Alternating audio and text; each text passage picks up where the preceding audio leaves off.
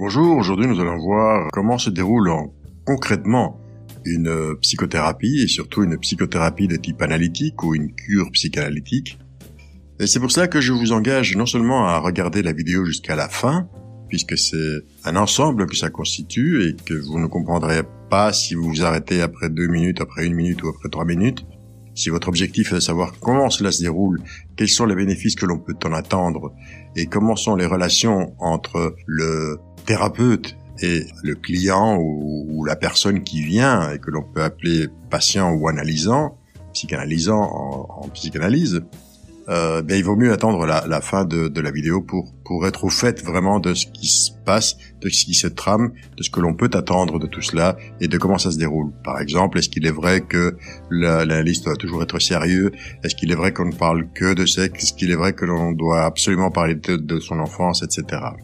La deuxième recommandation que je vais vous faire est de, pour compléter cette capsule qui va être assez courte, d'aller visiter euh, mes autres capsules qui parle, elle, de narcissisme et de perversion, notamment, et puis celle qui parle aussi de la névrose d'abandon, et surtout, surtout, euh, la première capsule que j'avais enregistrée sur une séance, ou en tout cas euh, la synthèse d'une partie de séance que j'avais reprise, une séance euh, véritable bien évidemment, dont j'avais modifié simplement le nom de la personne ainsi que ses coordonnées géographiques.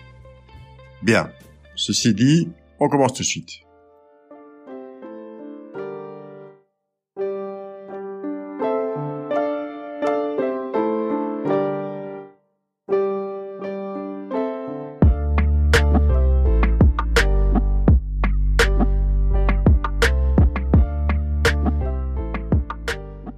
Le but de toute thérapie est de permettre à la personne d'être plus entière et de vivre sa vie plus pleinement, plus librement. Hélas, la prochaine génération de praticiens cliniques est formée par des gens qui ne sont pas cliniciens eux-mêmes et qui ne sont donc pas des experts dans ce qu'ils enseignent. Je m'explique. On peut être euh, psychothérapeute, donc pratiquer des thérapies, psy, sans avoir fait un travail sur soi-même, sans avoir vécu l'expérience de ce que c'est qu'être en thérapie. Il suffit d'avoir réussi des examens, d'avoir fait quelques stages, de s'y connaître en psychopathologie pour recevoir l'enseignement et avoir donc la clé qui ouvre la porte du travail en institution ou en cabinet privé comme thérapeute. Or, vous savez que l'expérience que l'on a en tant qu'étudiant va former les idées des étudiants sur, ce qu'est la psychothérapie, pardon, et ici, en l'occurrence, ils n'auront aucune idée de ce à quoi une bonne thérapie ressemble ce n'est pas dans leur répertoire d'expérience, puisqu'ils ne l'ont jamais rencontré.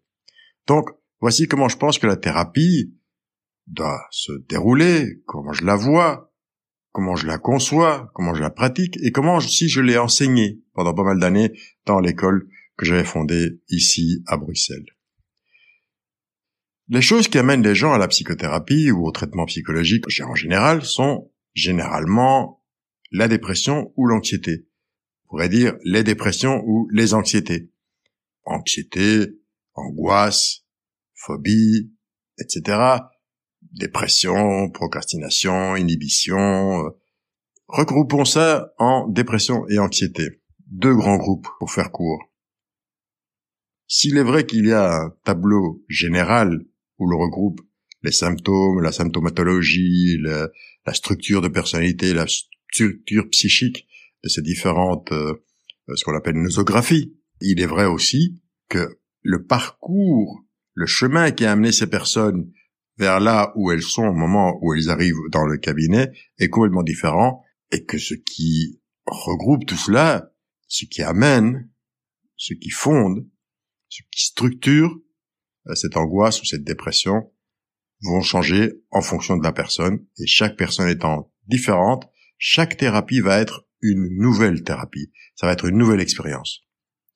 Si vous voulez, ce sont des équivalents psychologiques de la fièvre, c'est-à-dire une manifestation de réponses multiples physiologiques, même s'il y a une constante qui serait la lutte contre un organisme pathogène, un organisme nocif extérieur qui est devenu interne, donc en l'occurrence les bactéries. Ici, dans le cas qui nous occupe, ce sont des réponses psychologiques non spécifiques à une énorme gamme de choses sous-jacentes. C'est ce que je disais tout à l'heure.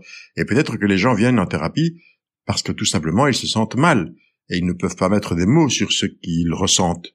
Je viens parce que je me sens mal. Je viens parce que j'en ai plein le dos.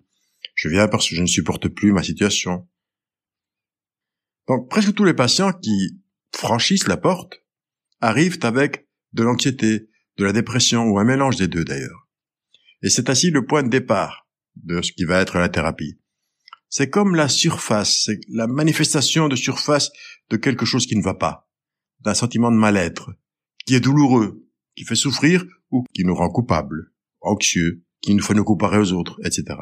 Maintenant, à, partir de là, il faut s'intéresser à ce qui se passe psychologiquement, à ce qui a donné lieu à cela, à ce qui donne lieu à cela, à cet état d'esprit, à cet état de choses. Il y a vraiment une ligne de démarcation très nette. ça, il faut bien le noter quand on parle de thérapie et de psychothérapie. Il y a deux, deux voies différentes que les psychothérapeutes, les psychiatres et les psychologues cliniciens euh, suivent. Dans l'une est la suivante, et qui correspond aux cognitivo-comportementalistes, aux psychiatres qui donnent des médicaments et qui sont psychothérapeutes par ailleurs, aux psychologues qui sont de tendance cognitivo-comportementaliste et qui sont psychothérapeutes aussi, je ne parle pas ici des psychiatres d'entreprise, des, des psychologues sociaux, des psychologues euh, coachs d'entreprise, etc. Je parle simplement des cliniciens, qui est le terme exact. Donc deux écoles, deux voies différentes. L'une est celle dont je viens de parler, et qui dit, nous connaissons le problème dès le départ, nous avons les méthodes pour les surmonter dès le départ, nous savons quels résultats nous essayons d'obtenir dès le départ aussi, et maintenant, tout ce que nous allons faire, c'est nous allons suivre ce manuel d'instruction de cette manière algorithmique. Et voilà. C'est une approche de ce que nous appelons la thérapie. Vous aurez compris, c'est pas la mienne. La deuxième approche, qui est la mienne, n'a pas pour but d'apprendre quelque chose au patient. Elle vise à découvrir plutôt quelque chose, à découvrir quelque chose sur le patient, sur la personne qui vient, et à le découvrir avec elle, et elle avec nous c'est-à-dire nous, le thérapeute. Ça doit être une expérience vécue dans la relation thérapeutique. Une relation entre deux sujets qui sont là, deux personnes qui sont là, dont l'une est, comme disait Lacan, supposée savoir, et l'autre croit qu'elle sait tout en ne sachant pas. Une grande partie du travail consistera donc à aider la personne à articuler sa vie émotionnelle, à mettre des mots dessus. Et cela inclut évidemment des expériences émotionnelles fortes, incroyables, parfois pour eux, entre guillemets, incroyables, ou pour elles, et pour lesquels ils n'avaient pas du tout de mots au départ. Ils avaient un ressenti, mais sans mots. Ils n'y ont peut-être même pas prêté attention, ou jamais pensé, euh, ou n'en ont pas été conscients, plutôt, au départ. Dès que nous lançons ce travail, ce travail de type thérapeutique, nous découvrons qu'en tant qu'êtres humains, nous avons de vastes possibilités dans notre capacité à contourner et à éviter les choses qui sont émotionnellement pénibles. Ce qu'on appelle les mécanismes de défense, dont je vous recommande aussi euh, de visualiser mes différentes capsules qui traitent de cela. Langage courant, on va parler d'évitement, d'accord? Pour contourner tous ces états émotionnellement pénibles, on va les contourner, on va donc les éviter. Alors maintenant, c'est très à la mode de parler de personnalité évitante, mais une personnalité évitante, ça peut être une personnalité un peu phobique, ou qui a une angoisse sociale, ou une personne qui euh, simplement n'aime pas recevoir de la visite, ben elle va être évitante. Une personne qui a du mal à se lever le matin, ça va être une personnalité évitante aussi. Enfin, ce sont des termes théoriques. Nous parlerions, nous, plutôt de défense et de résistance contre quelque chose d'inconscient. Mais l'évitement est un mot parfaitement approprié. Parfaitement approprié. Et vous savez, si la personne construit un mur, et elle se construit un mur d'ailleurs, le travail consiste moins à atteindre l'autre côté du mur, ou à passer par-dessus le mur, à travers le mur ou sous le mur, mais plutôt à savoir pourquoi il y a tant de constructions de murs en cours, juste ici et maintenant. Comment ce mur s'est-il construit? Et pourquoi s'est-il construit? Pourquoi s'est-il construit aussi à cet endroit particulier? Afin que la personne elle-même prenne conscience pas seulement des choses qu'elle évite, mais du processus psychique qui s'est mis en place pour construire ce mur. La troisième chose que nous faisons est que la vie des gens et leur expérience interne est remplie de thèmes récurrents. Nous avons tendance tous à répéter, à répéter certains modèles, certains thèmes dans nos vies, et ces thèmes se répètent encore et encore, et nous écoutons, nous, les thérapeutes, ces thèmes, nous les écoutons très attentivement, avec ce qu'on appelle la troisième oreille, c'est-à-dire une oreille attentive mais un, peu distraite. On ne croit pas, ce n'est pas qu'on ne croit pas euh, d'un point de vue humain ce que l'autre dit, mais on sait que sous ce que l'autre dit, il y a d'autres choses qu'il ne dit pas ou qu'il ne peut pas encore dire. Et donc, on est attentif à ces non-dits qui sont quand même dits par des signifiants, par des mots autres, par des gestes, par des actes manqués, etc. Parfois, la personne arrive à une bonne idée du thème répétitif qui lui cause ses problèmes. D'autres fois, le patient n'en a aucune idée. Tous vont vous dire ce qu'ils vous disent, et c'est suffisant. Ils vous racontent leur histoire, mais à mesure qu'ils vont parler, à un certain moment, de souvenir en souvenir, de pensée en pensée, ils vont en arriver à parler de leur enfance. Ce n'est pas qu'ils doivent parler de leur enfance, mais que ça les ramène à des souvenirs d'enfance. Vous voyez la différence? Pourquoi? Parce que la règle fondamentale ici, elle est pour le patient ou pour l'analysant de dire tout ce qui lui vient à l'esprit comme ça lui vient, selon la métaphore de Freud, de se comporter vis-à-vis du thérapeute comme s'il était assis dans un train du côté fenêtre et qu'il racontait le paysage qu'il voyait défiler devant ses yeux à la personne qui est de l'autre côté en l'occurrence le thérapeute, pour lui expliquer ce qu'il voit, et pour le thérapeute à pouvoir interpréter, travailler ce qui est dit, écouter de la bonne manière, donc interprétation d'un côté, interprétation au sens large, et de l'autre côté, libre association, c'est-à-dire dire tout ce qui vient à l'esprit comme ça vient. C'est ainsi qu'on pourra comprendre, entre guillemets, la personne de manière systémique, afin d'avoir un contexte pour comprendre un problème particulier pour lequel elle cherche de l'aide. Bien que tout cela ait à voir avec la structure psychique, il entre dans la thérapie, bien entendu. Le social, le familial, le niveau économique, le quartier, la culture, la, la, la religion même. Nous ne regardons pas la personne à ce moment précis où elle parle, nous comprenons que ce que nous voyons en ce moment, au moment même où elle est en train de parler, en ce moment précis où sur le divan elle raconte ce qu'elle raconte, tout cela fait partie d'une trajectoire continue qui l'a amenée jusque là où elle est aujourd'hui. Il est assez difficile de comprendre où l'on se trouve, où elle va aller, où l'on va tous aller si l'on ne comprend pas comment on en est arrivé ici, ici, là et maintenant. En tant que thérapeute, je suis intéressé par le passé dans la mesure, je l'ai déjà dit, où il aide à éclairer et à comprendre le présent. D'ailleurs, dans le transfert, dans ce qu'en psychanalyse on appelle le transfert, le patient, et c'est ça la définition du transfert, va répéter des affects, des situations affectives, des émotions du passé avec l'analyste, donc il va répéter ses affects négatifs ou positifs avec l'analyste sans se rendre compte que ce qu'il est en train de faire est de répéter quelque chose qui le rend malade et qu'il répète depuis très longtemps. Et c'est là que vient l'interprétation, lorsque, et c'est ça que Freud appelait vraiment la base du travail analytique, c'est-à-dire que c'est en rompant ce transfert que l'on va pouvoir faire en sorte que l'analysant ou l'analysante puisse progresser. Donc le but n'est pas de s'attarder sur le passé, je disais, le but est d'aider la personne à la libérer des liens de l'expérience passée pour qu'elle n'ait pas à continuer à faire les choses de la même manière douloureuse et autodestructrice dont elle l'a fait jusqu'à présent. Le but est en fait de libérer la personne du contrôle de son expérience passée. Et l'on comprend que cela fait partie d'une trajectoire de développement. Tout cela fait partie d'une trajectoire de développement. Ce sera peut-être plus clair avec cette phrase que disait Lacan. Tout le parcours de cette personne ne pouvait pas l'amener ailleurs que là où elle l'était et ne pouvait pas l'amener à faire autre chose que l'acte qu'elle a commis. En d'autres termes, comme il disait aussi, n'est pas fou qui veut. Personne ne se réveille le matin en se disant demain je vais me sentir angoissé. Demain je vais euh, devenir procrastinateur. demain, je vais me lever, je vais décider que je suis une personnalité évitante. Non. Ce que nous sommes se forge réellement dans le contexte de nos relations, nos relations d'attachement. Voilà pourquoi le transfert est important. L'être humain ne peut pas vivre sans relation, sans relation à l'autre, sans autre. Ce que nous sommes donc se forge dans le contexte de nos relations, dans nos relations d'attachement, et en commençant par nos premières relations.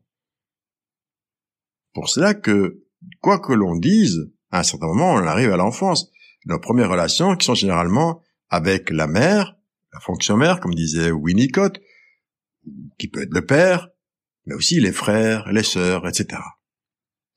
Notre être psychologique est formé et façonné dans le contexte des relations et il se joue dans le contexte des relations. Montrez-moi quelqu'un qui vient en thérapie avec un problème psychologique quelconque et je vous montrerai quelqu'un qui a des difficultés relationnelles. Soit le problème se manifeste dans ses relations, soit il l'empêche d'avoir des relations.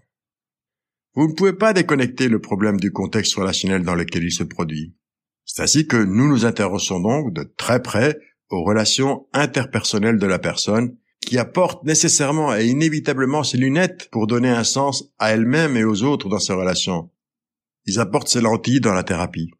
Ce n'est ni bon ni mauvais, c'est juste la façon dont nous sommes construits tous les êtres humains et d'une manière ou d'une autre, nous commençons à jouer ces modèles dans une certaine version, dans notre version, avec cette nouvelle personne de thérapeute, dans cette nouvelle relation qui est la relation thérapeutique, et la chose qui rend la thérapie et pas seulement une nouvelle personne, pour répéter les mêmes modèles douloureux et autodestructeurs, et que nous ne répétons pas simplement les mêmes modèles nous ne répétons pas simplement les mêmes modèles. Il y a ce petit quelque chose en plus de l'ordre de l'inconscient qui se joue là, sur la scène de la, du cabinet, et qui se manifeste de manière brute dans le transfert, dans la relation de transfert, dans ce que l'on projette sur le thérapeute, sur l'analyste. Et que l'analyste doit être assez intelligent, assez hum, professionnel pour pouvoir entendre, déjouer interpréter, ne pas tomber dans le piège et faire en sorte que ce mécanisme s'arrête et que la personne prenne conscience de ce qui est en train de se passer là. Nous y prêtons attention pendant qu'il se déroule, ce mécanisme. Nous les reconnaissons et alors nous mettons des mots dessus. C'est l'interprétation. Ainsi, la relation entre le patient et le thérapeute est une fenêtre sur ce qui se passe dans les relations de la personne en général et dans la relation au thérapeute en particulier. En général, nous nous intéressons de près à la vie fantasmatique de la personne, à ses rêves éveillés, à ses rêves nocturnes, à tout ce qui relève de la vie d'esprit et qui est ouvert à l'exploration et à la discussion, ce qui est très différent, vous en conviendrez, d'une thérapie axée sur l'agenda, où le thérapeute part du principe suivant et de cet a priori qui est je sais ce qui est important pour vous, je sais où ce travail devrait aller, j'ai déjà les réponses, maintenant j'ai juste besoin de les télécharger dans l'esprit du patient, dans l'esprit du patient. C'est une approche très très différente. Et le déterminant le plus important du résultat de la thérapie est ce qu'on appelle maintenant l'alliance thérapeutique. Donc, l'alliance qui se joue entre le thérapeute, je parle ici de la psychanalyse, le thérapeute et l'analysant, ou la personne en thérapie. D'ailleurs, ce n'est pas le terme original. Le terme original était alliance de travail, qui met l'accent sur le travail. En effet, dans la thérapie analytique, c'est, entre guillemets, l'analysant qui fait le travail. Et c'est dur. C'est comme un accouchement. C'est pour ça qu'on parle souvent, on renvoie souvent à Socrate et à sa maïotique, l'art d'accoucher. Il s'agit là d'accoucher de quelque chose que l'on sait sans savoir ou dont on ne veut rien savoir, ou dont on ne peut rien savoir, et que l'analyste va nous aider à mettre au monde, à mettre en mots, que les mots deviennent des mots. Donc, l'alliance thérapeutique, disais-je, est ce qui est recherché. Et tant que cette alliance thérapeutique n'est pas là, la thérapie ne peut pas commencer. Donc, dès les premières rencontres avec un thérapeute ou une thérapeute, si vous constatez qu'il n'y a pas cette alliance qui se crée, s'il n'y a pas ce feeling Attention, méfiez-vous du feeling aussi, hein, mais s'il n'y a pas cette idée de je peux ici me laisser aller à raconter ce que je veux parce que je me sens en confiance, alors n'insistez pas. N'insistez pas, allez voir ailleurs. Par contre, si vous sentez que c'est votre espace, votre heure, votre endroit, votre moment à vous, rien qu'à vous, vous allez découvrir des choses que vous n'avez jamais même pu imaginer sur vous-même. Alors, allez-y. Même si cela vous fait souffrir, même si cela est dur, parce qu'il faut du courage et de la ténacité, et il faut être comme pour écouter cette capsule et aller jusqu'au bout. Pour aller jusqu'au bout, il faut tenir. Donc, au départ, ça s'appelait l'alliance de travail. C'est un type de relation très spécial et inhabituel, vous l'aurez compris. Il ne s'agit pas de se sentir bien l'un envers l'autre, comme vous pouvez vous sentir bien avec vos amis ou avec votre partenaire. C'est une qualité très très très spéciale d'un type de relation très très très spécial et dont on ne peut pas parler si on n'en a jamais fait l'expérience. C'est pour ça que lorsqu'on vous dit oui mais racontez-moi une analyse, c'est très difficile parce que comment voulez-vous qu'on raconte quelque chose qui est de l'ordre de l'expérience unique lorsque l'on ne l'a pas fait soi-même, de l'importance d'avoir fait pour le thérapeute une analyse personnelle. Donc, c'est une relation d'une qualité spéciale, un type de relation très très spécial, qui n'a rien à voir avec euh, la relation qu'on peut avoir avec les amis ou avec euh, les partenaires. Une des choses que je fais que je faisais en tout cas, puisque je ne, je ne donne plus cours avec mes étudiants, mes stagiaires, c'était de regarder des vidéos de séances de thérapie. Parce que les étudiants posent toujours la même question. Comment est-ce qu'il faut faire? Est-ce que le thérapeute euh, a bien réagi? Ils regardent le thérapeute. Or, une partie de ce que j'essayais de leur enseigner, vous regardez là où il faut pas regarder, vous regardez la mauvaise personne dans la vidéo. Si vous voulez savoir si ce que le thérapeute a dit a été utile ou non, a été dans le bon sens ou pas, si son interprétation a fait mouche ou pas, regardez le patient. Regardez la réponse du patient. Regardez la réaction du patient. Ça se voit tout de suite. Mais également, regardez comment réagit le patient, comment bouge le patient pour pouvoir, à côté de l'expression verbale, pouvoir comprendre aussi, entendre aussi l'expression euh, gestuelle. Donc, un maître thérapeute a une boucle de rétroaction en temps réel, qui ne veut pas dire autre chose que le thérapeute est dans la pièce, il interagit avec le patient, il fait tout ce qu'il fait, et ce qu'il évalue en fait, c'est comment le patient réagit-il à cela. À cela, c'est-à-dire à ce qu'il fait, à ce qui se passe là, à ce qu'il dit. Donc, le patient va essentiellement nous apprendre comment faire la thérapie. Puisque chaque thérapie étant, étant différente, étant une expérience nouvelle, nous allons devoir adapter notre manière de, réagir, de nous comporter, d'être thérapeute en somme, par rapport à la personne. Donc, comment faire la thérapie pour cette personne spécifique? Ce n'est pas facile, ce n'est pas simple, mais c'est ça le travail. Je veux dire que nous allons voir la colère de la personne dans le transfert, son dédain, son mépris, sa haine, son amour, son amour inconditionnel parfois aussi. Toutes ces choses font partie de l'être humain. Donc, le test d'une alliance de travail n'est pas que le thérapeute et le patient se sentent toujours bien l'un envers l'autre. La thérapie n'irait pas très très loin. De la même manière que le thérapeute ne peut pas toujours être silencieux, ni parler tout le temps non plus. Il faut un juste milieu, qui n'est pas l'eau tiède. Il faut intervenir au bon moment. Il y a un dicton, je pense qu'il est indien, qui dit « Le tigre ne saute jamais qu'une fois ».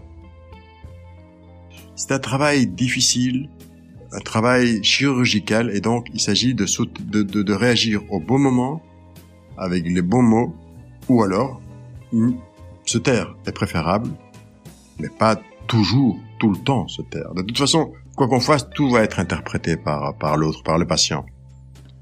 Vous changez de coiffure, ah, vous avez changé de coiffure, et il va, il va fantasmer sur vous, il va imaginer pourquoi il a changé de coiffure, etc., euh, etc.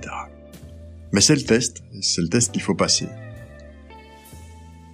Alors quand vous dites aux gens, voilà ce que nous essayons de faire, et que vous le dites Très simplement, intuitivement, ils saisissent comment ça a du sens de faire autrement, d'être thérapeute autrement que dans la première des options que je vous offrais, où on a déjà le diagnostic, les réponses, le travail à faire et le résultat. Pour tout le monde en fait. Quelle que soit la problématique, à partir du moment où on met l'étiquette, hop, on a un mode d'emploi et une feuille de route à suivre. Je n'entends pas la psychothérapie autrement que comme l'entend la psychanalyse. Et d'ailleurs, je vous pose la question. Est-ce que cela aurait du sens de faire autrement? Ce serait vraiment un, réel travail psychothérapeutique Merci d'être arrivé jusqu'ici. Si vous êtes arrivé jusqu'ici, vous avez beaucoup de mérite et je vous en remercie. Je vous attends ici même, en pleine forme, lors de la prochaine capsule. D'ici là, portez-vous bien et à bientôt